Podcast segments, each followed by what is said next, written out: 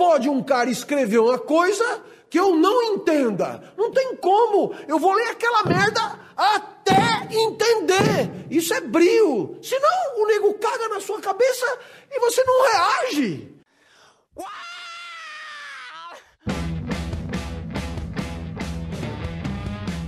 Bom dia, bom dia, bom dia, bom dia, boa tarde, boa tarde, boa noite, boa noite. Está entrando mais uma vez pelos sete buracos da sua cabeça. Mais um remix, meus amigos. Tudo bom com vocês? Espero que sim. Todos tenham tido uma ótima semana, dentro do que pode se considerar uma boa semana. Cá estou eu mais uma vez para perturbar vossas cabeças, para lançar mais uma ideiazinha que é necessário a gente é, pensar. Mas eu quero começar, como você já deve ter visto pelo, pelo título né, do, do, do podcast, lá pela capa. Será que estamos ficando mais burros? É, já me fizeram essa pergunta, é, me fazem essa pergunta, até num episódio recente do Papo de Calçada, lá o nosso amigo Paulo Zanella falou algo próximo disso, e eu respondi que não. A minha resposta tem sido uma só. Não, nós não estamos ficando mais burros. A grande questão é que nós hoje em dia estamos tendo um maior contato com a burrice alheia. É. Parece que não, mas é, é, é, é verdade. Basta você pensar num, num, num, contexto lógico, né? E esse é só um preâmbulo, eu vou falar disso mais na frente.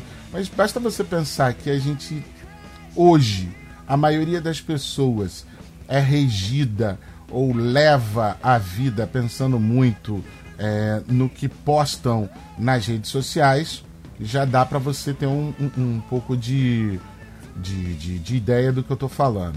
Então a gente fica vendo os vídeos que as pessoas gravam.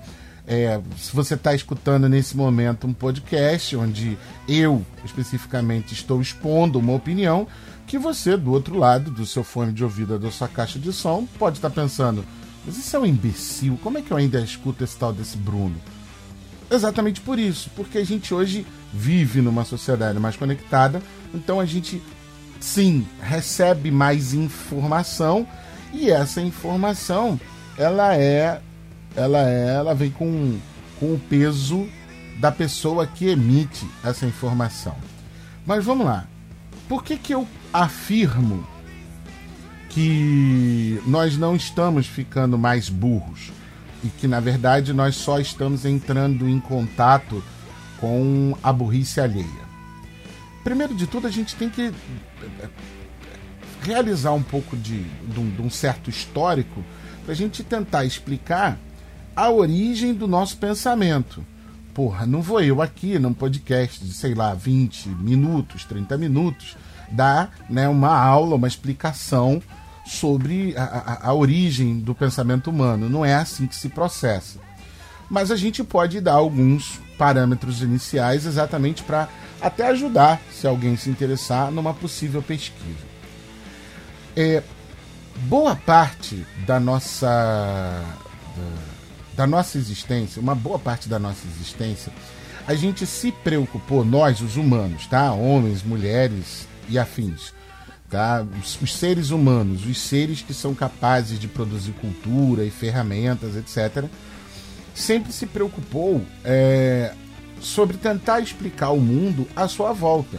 Afinal, nós somos sensíveis a esse mundo à nossa volta.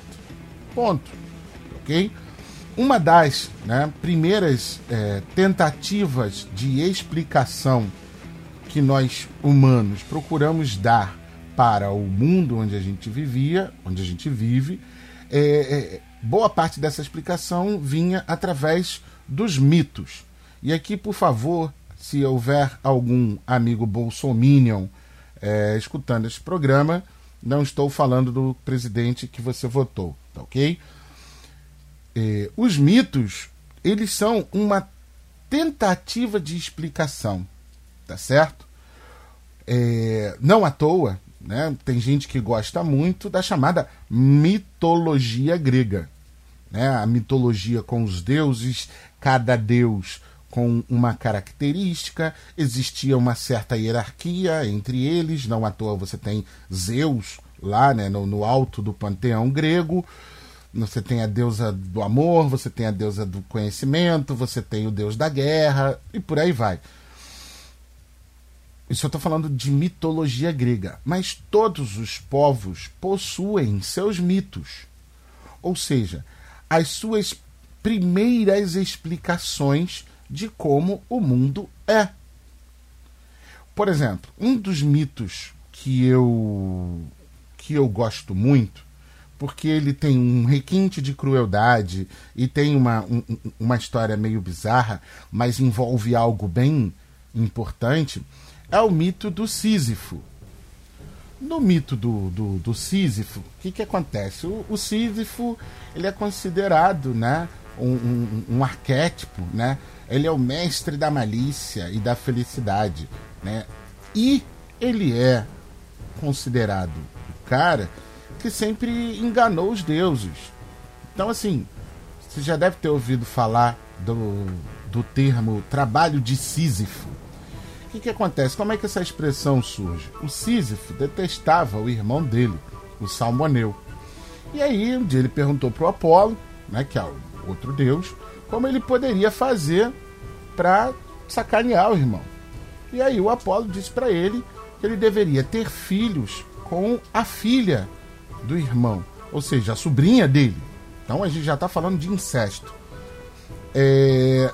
Então o Sísifo foi lá, teve filhos com a moça chamada Tiro e teve dois filhos. Esses filhos né, ajudariam Sísifo a matar o Salmoneu, ou seja, os, o, o, o que seriam os netos do Salmoneu matariam o matariam o avô. Só que a moça Tiro descobriu eh, essa artimanha e matou os filhos. Então, né, os deuses, sabendo disso, condenaram Sísifo né, ao castigo na terra dos mortos. Qual era o castigo dele? Ele tinha que empurrar todo dia uma pedra até o lugar mais alto da montanha. Quando chegasse lá em cima, ela voltava, descia de novo. E mais uma vez ele tinha que ir lá embaixo e levar a, a pedra a montanha acima. Né? Então, é, qual é, o, qual é o, a ideia em torno de, de, desse mito, né? dessa mitologia? Que os homens estão condenados a um trabalho rotineiro e cansativo eles não têm a mesma liberdade né, que os deuses têm, não têm a, a, tem a liberdade de escolha, mas o que fazer da vida os humanos não têm. Então eles têm que se concentrar né, nas, na, na, nas efemérides da nossa vida cotidiana né, e tentar viver com, com, com tentar viver uma vida mais plena a partir disso. E bem, notem o que eu vou falar agora, porque isso vai ser importante lá na frente. Eles têm que se tornar né, criativos nessa, nessa, nesse trabalho monótono, né, repetitivo. Então, trabalho de Sísifo é o mito que fala sobre esse trabalho repetitivo de subir montanha acima, quando chega lá, né, dá de novo. Quer ver outro, outro, outro mito legal? E é interessante que eu, fa que eu fale sobre isso, que é na história da criação do mundo, de acordo com a mitologia grega, foi dada a Prometeu, estamos falando de outra pessoa agora, Prometeu e ao irmão dele, o Epimeteu, a tarefa de criar os homens e todos os animais. O Epimeteu foi lá e, e, e, e se encarregou, pode deixar que eu crie. E o Prometeu só é, é, supervisionava a criação dos animais e dos homens. Então o Epimeteu foi lá, deu asa para os pássaros, deu é, coragem, deu força, deu isso, pá, pá, pá, né? criou os animais. E quando chegou na vez dos homens, não tinha mais nada. O que, que o Epimeteu fez? Fez o homem do barro. Então, o Prometeu, vendo que o homem seria muito frágil em relação aos animais, porque uns voavam, outros tinham os cascos, né, como as tartarugas, né, outros tinham velocidade, como guepardos e cavalos, etc. O que, que o Prometeu fez?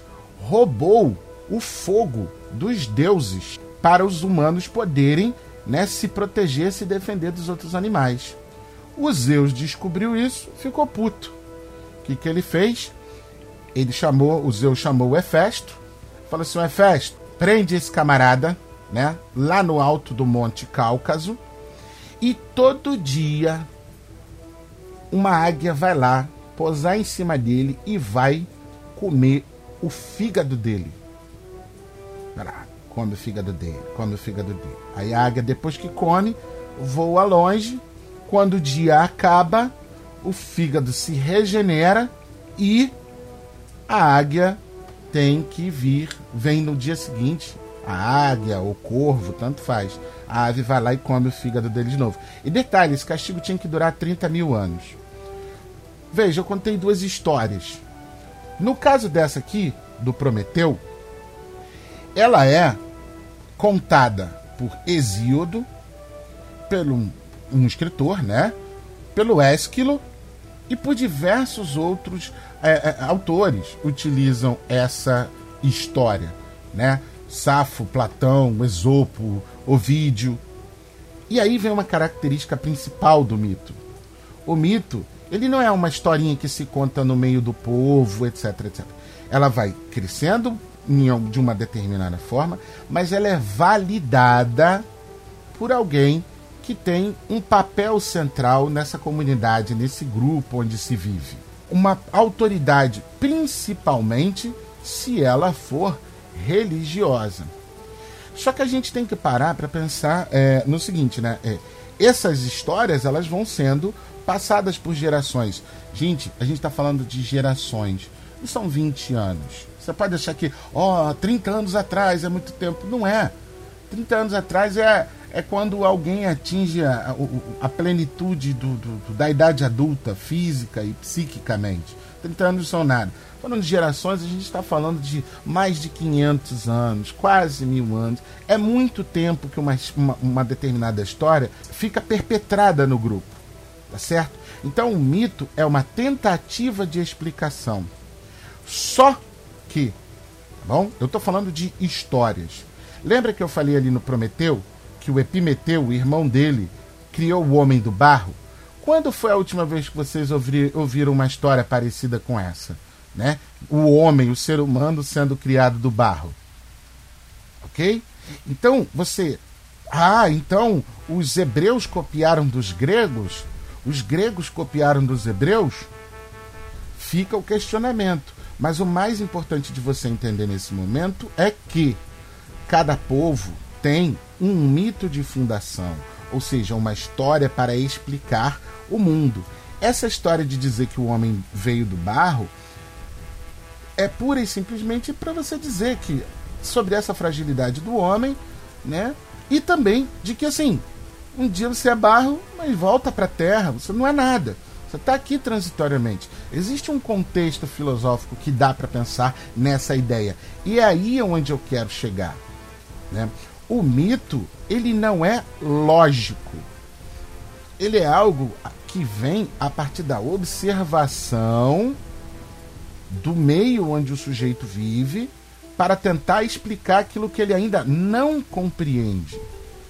E aí, meus amigos, é que está a primeira, a primeira chave daquilo que eu quero falar de como a gente. Não é que a gente tenha ficado mais burro. A gente vem entrando em contato com outro. Por quê? O que eu observo e não entendo, eu tenho por obrigação, ou deveria ter por obrigação, tentar compreender o porquê que isso tá ali daquela forma.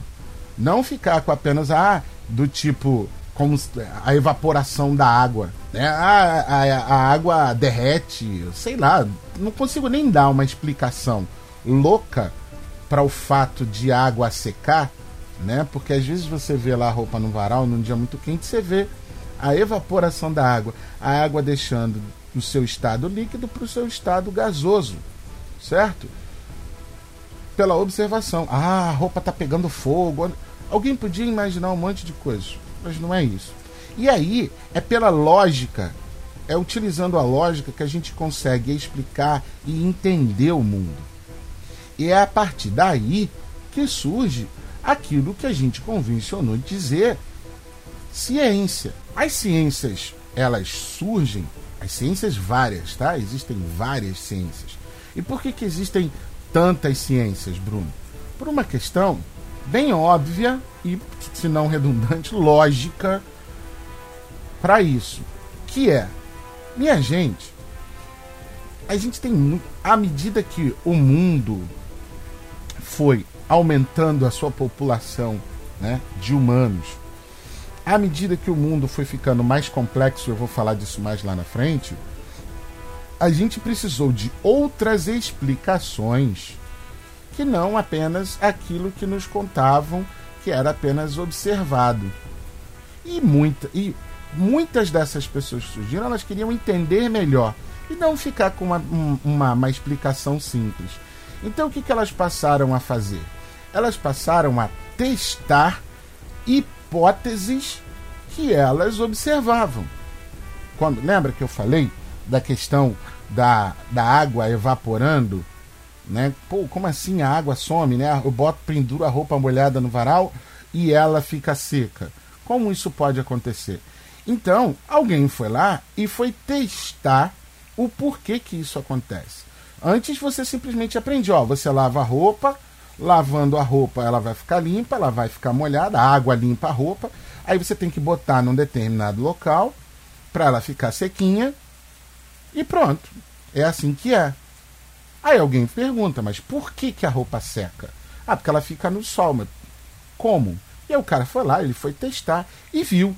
Hoje a gente sabe que a água deixa de ser líquida e passa a ser gasosa quando ela atinge seu ponto de ebulição, que é 100 graus centígrados.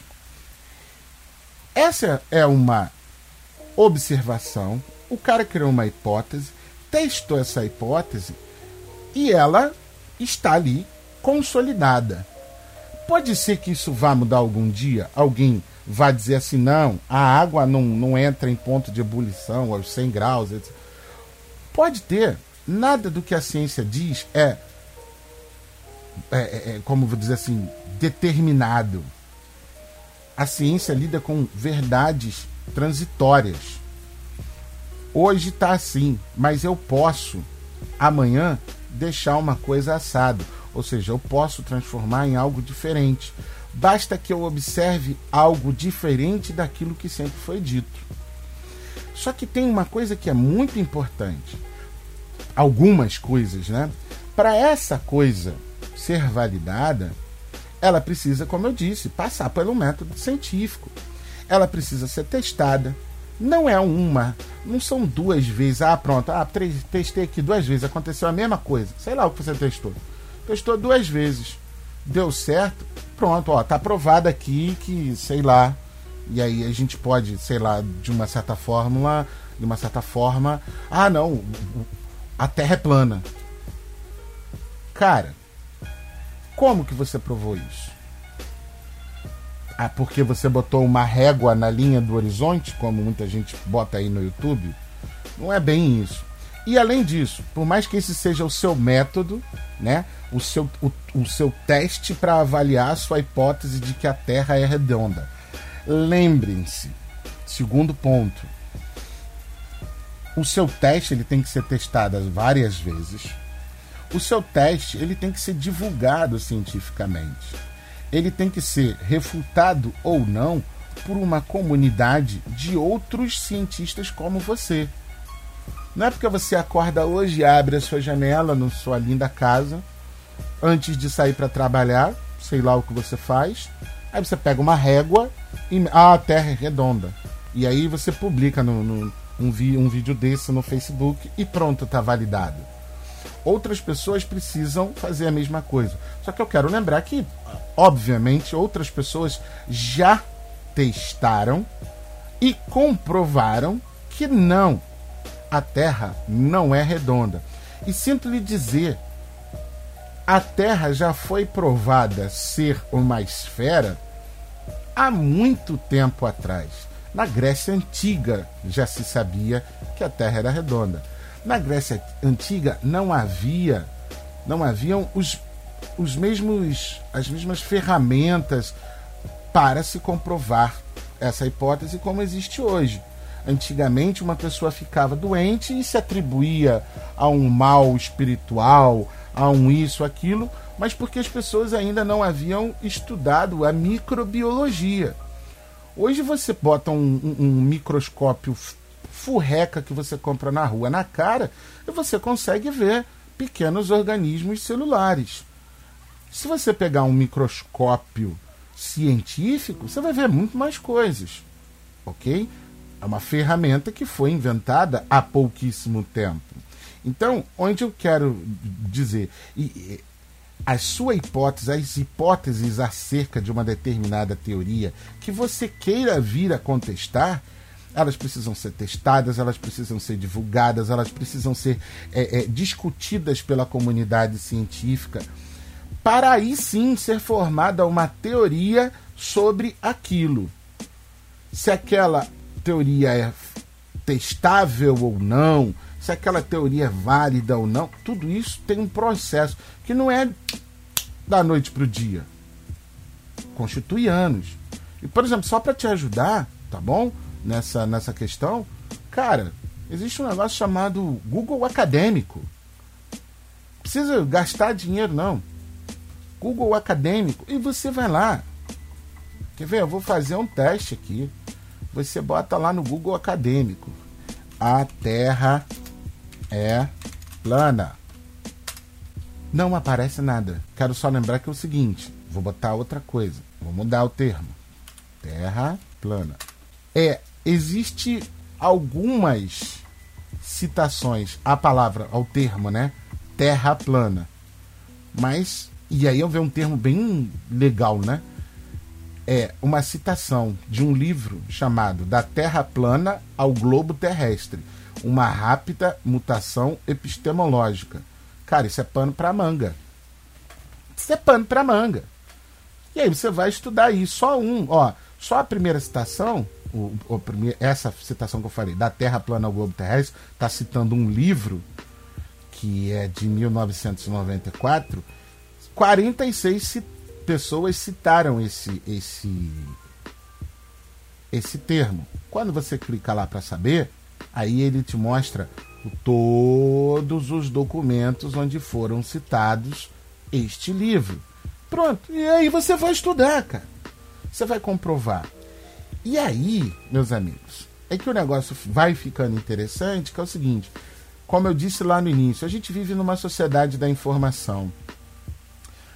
Essa sociedade da informação divulga muito rápido tudo, qualquer coisa a, a informação hoje corre muito rápido. A informação, o conhecimento são coisas totalmente diferentes. Conhecimento e informação são duas coisas diferentes. Conhecimento, informação leva a conhecimento. Conhecimento nem sempre leva a informação. A gente pode discutir isso num outro podcast. Mas mais do que tudo, como a, a, informação hoje circula muito rápido, existem diversas pessoas, por exemplo, que possuem canais no YouTube é, discordando dessa ideia da, da que a Terra é redonda, que a Terra é um globo. E dizem que a Terra é um disco. O sujeito, existe aí um grupo de pessoas que vai financiar uma viagem de cruzeiro para chegar até a borda da Terra. Para que esta teoria, que a Terra é plana, seja validada, possa ser validada, é interessante que existam outros cientistas ou outras pessoas que vão lá para confirmar se os caras chegarem lá na borda do mundo, na borda do disco, para registrar com fotos, com vídeos e com artigos relatando o que viram nessa viagem e tudo mais. Tá certo? Exatamente para o quê? Para ter uma hipótese testada e comprovada. Eu digo, minha hipótese, a Terra é plana. Como faço isso? Vou até a borda da Terra para mostrar. Ponto. E aí trago as minhas conclusões sobre isso. Circulando muita informação, dá muito, é muito rápido de você entrar em contato com teorias da conspiração. E teorias da conspiração, meus amigos, como eu disse antes, como uma única citação sobre a Terra plana me gera 46 coisas para ler. 46. Na outra citação, deixa eu ver aqui. Na outra citação são 8, então 46 mais 8, 54 citações. Eu não sei como está citado, onde está citado. Eu só estou vendo ali no Google Acadêmico no índice. Ler 54 coisas requer tempo. Tempo esse que essa, essa sociedade da informação que a gente vive não deixa a gente perder, entre aspas. Cobra que a gente esteja lá fazendo, estudando, trabalhando, igual o Sísifo levando pedra para cima da montanha, para no outro dia ter que levantar de novo. Essas teorias das conspirações que vocês veem em Facebook, em, em, em, em, YouTube principalmente, etc, etc, elas têm um propósito. Elas até duvidam do conhecimento científico que está estabelecido. E eu disse, o conhecimento científico não é uma verdade incontestável, é uma verdade transitória. Pode demorar cinco anos, como podem durar cinco mil anos para que seja contestado. Se as pessoas estão contestando agora, depois de né, 3 mil anos, que a Terra não é redonda, apesar de outras evidências que né, justificam o contrário, mas se o cara está duvidando que a Terra é redonda, então ele tem esse direito. Só que ele vai quebrar a cara. E aí o cara faz um vídeo colocando as conclusões das informações que ele tem sobre o assunto para você assisti-lo, escutá-lo, etc, etc. Pensa que isso gera clique, gera dinheiro, gera visualização e uma porrada de outras coisas que a gente sabe que são produtos dessa nossa atual situação do atual mundo que a gente vive. E eu sinto lhe informar, tá? O mundo que a gente vive deixa muita gente de cabelo em pé porque ele é mais complexo. E ele tem se tornado mais complexo ao longo dos anos por uma série de motivos. Que aí a gente pode debater também. Né? A gente sabe muito bem lidar com escalas. A gente tem lá o diretor, o vice-diretor, o gerente, o subgerente, o assistente do. Isso é escala. É uma ordem para lidar com complexidade em né, numa determinada escala. Só que tem problemas que o diretor não sabe resolver. Tem problemas que o, o peão lá, lá embaixo na cadeia também não sabe resolver. E aí a organização para, né, a empresa para. Não é bem isso. Pegando um outro exemplo, a gente vive num sistema educacional que é, prioriza que todo mundo saiba tudo de tudo. Ou pelo menos um pacotinho fechado, sabe? Você tem que saber isso de português, isso de matemática, isso de história, isso de geografia. E a gente, como vive num mundo complexo, a gente sabe que esses conhecimentos eles não são necessariamente suficientes. Lembre-se, hoje as crianças já estão chegando à adolescência, chegando num determinado ponto em que elas querem ser youtubers, porque elas sabem que isso dá dinheiro. E o cara não precisa tanto saber assim de geografia e história para ser um youtuber, principalmente uma criança de 11, 12 anos, ele precisa saber mexer num editor de vídeo. Correto? O sistema educacional, ele não preparou, ele não prepara as pessoas para complexidades que vão sendo impostas, que vão surgindo ao longo do caminho. O sistema educacional tem uma linha de montagem. Olha o trovão que bateu aqui, rapaz. Vai ter muita chuva, hein?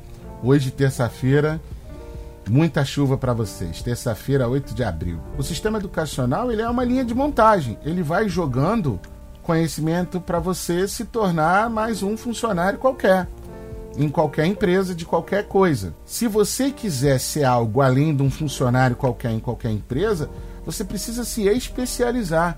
E aí você entra em outros tipos de curso, vai ter que ter outros tipos de aprendizado. Por exemplo, nenhuma escola ensina uma garota a ser modelo. Ela tem que fazer um curso de modelo e manequim. Nenhuma escola ensina o sujeito a, a ser maquiador de efeitos especiais, principalmente Tem muita gente hoje no YouTube ensinando. Onde eu quero chegar com isso tudo, minha gente?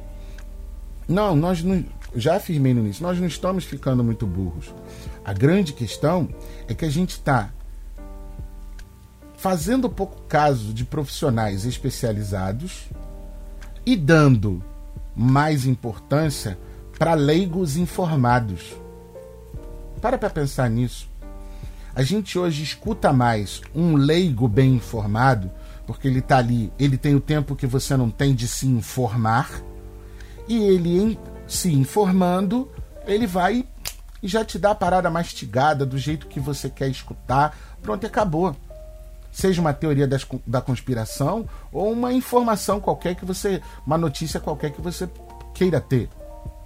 Mas, importante disso, ele não tem o conhecimento, um conhecimento maior, ou pelo menos um conhecimento acadêmico, especializado para formar certas conclusões de hipóteses que não foram testadas, que não foram verificadas, que não têm nem ampla aceitação ou divulgação.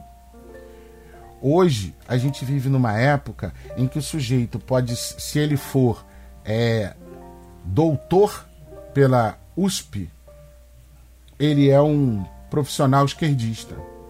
Se o sujeito é um jornalista há mais de 25 anos do jornal Estado de São Paulo, esquerdista, comunista, petista e por aí vai. A gente parou de prestar atenção em sujeitos que tenham currículo e obter um currículo é algo que demora anos para começar a escutar, né? E isso é fartamente é, estudado. A minha tia, eu confio mais na minha tia do que esse cara que eu nunca vi. O meu meu primo que mora em Miami e aí ele vê lá o que ele vê nos Estados Unidos, ele me manda uma notícia de lá, então eu confio mais nele do que no do próprio americano que vive em Miami e diz uma, uma verdade totalmente diferente da que o seu primo te diz. É, muito cuidado com essa história de se achar mais ou menos inteligente do que alguém, ou antes de descredibilizar alguém pela informação fornecida, é, avalia melhor. Né? Não vai acreditando em qualquer coisa que você vê na internet só porque um fulaninho que você acha que sabe mais do que você te disse. Procure, tire suas próprias conclusões. Estudar dá um trabalho do caramba. E é por isso que a gente fala tanto para que as pessoas estudem. Porque é, é, tudo que vem fácil na vida a gente despreza. Nenhum conhecimento vem fácil. Todo conhecimento demanda tempo, demanda estudo, demanda uma porrada de coisas. Então, por que, que a gente abre mão do conhecimento, que vem por uma via mais difícil, e prefere é, é, é mais em outras coisas? A gente não, porque eu ralei muito para conquistar, não sei o quê. A gente sabe o valor de uma conquista que demora muito para acontecer. Então, esse é meu recado dessa semana. Não fiquemos burros, não sejamos burros, tá? Não nos deixemos enganar. Sejamos, no mínimo, né, é, é, é, meramente espertos para saber distinguir o que é verdade e o que é mentira. Conhecimento, ele vem a longo prazo. E eu posso te garantir, é muito bom quando você adquire uma certa quantidade de, de conhecimento. Tá ok? Então, qualquer coisa você já sabe. Você entra aí nas nossas redes sociais, né? Arroba Papo Calçada. É, no Twitter, estamos no Facebook, é, né, nosso, nosso blog, né, papo de calçada é, podcast.blogspot.com. Se você digitar, ó, o trovão aí de novo, papo de calçada, você vai encontrar bastante coisa e escreve lá. Esse Bruno da S só fala merda. Abraços, em té.